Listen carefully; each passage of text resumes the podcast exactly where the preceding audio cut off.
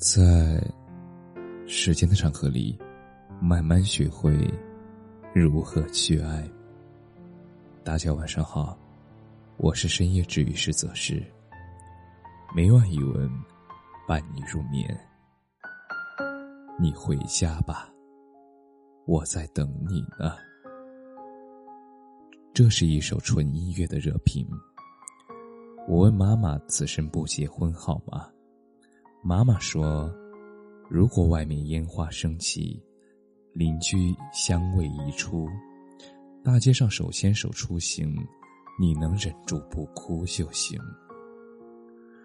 无论是白天魔都的南京路步行街，车水马龙的繁华；无论是成都的锦里，人山人海里的烟火气。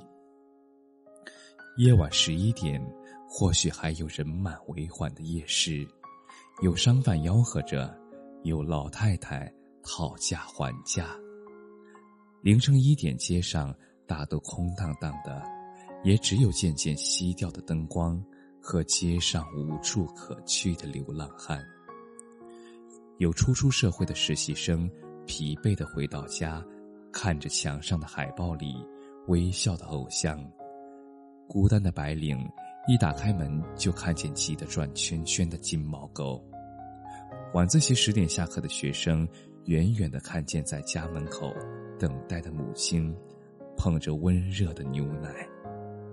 加班到十点的小伙儿，焦急的往回赶，看见暖黄的灯光，包裹着委屈的爱人。而这里不仅仅是为你亮着一盏灯。这里承载着欢笑和争吵，是流水日子里的两菜一汤，也是每逢佳节烟花绽放的一瞬间。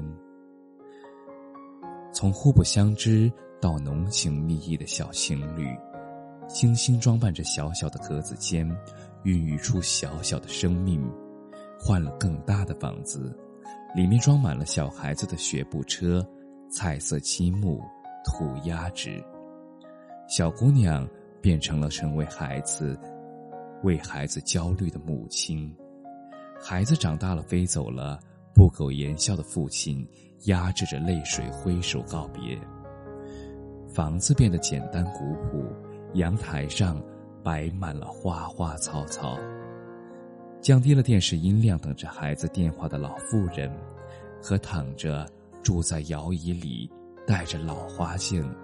看着报纸的老大爷，一个个格子间里，我们甘心做生活甜蜜的囚徒。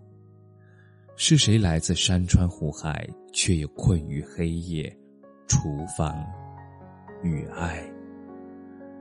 这些点点滴滴的爱，编织着生活的经纬。不管在哪里生活，有多忙。都要打理好自己的小家，哪怕是在外出租房，也要存放着有梦可做的物品。你在外面奔波，他就在家里等着你。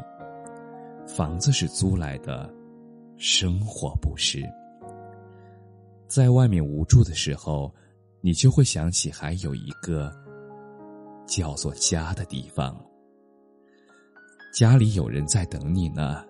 他会温柔的说：“你回家吧，我在等你呢。”感谢你的收听，晚安。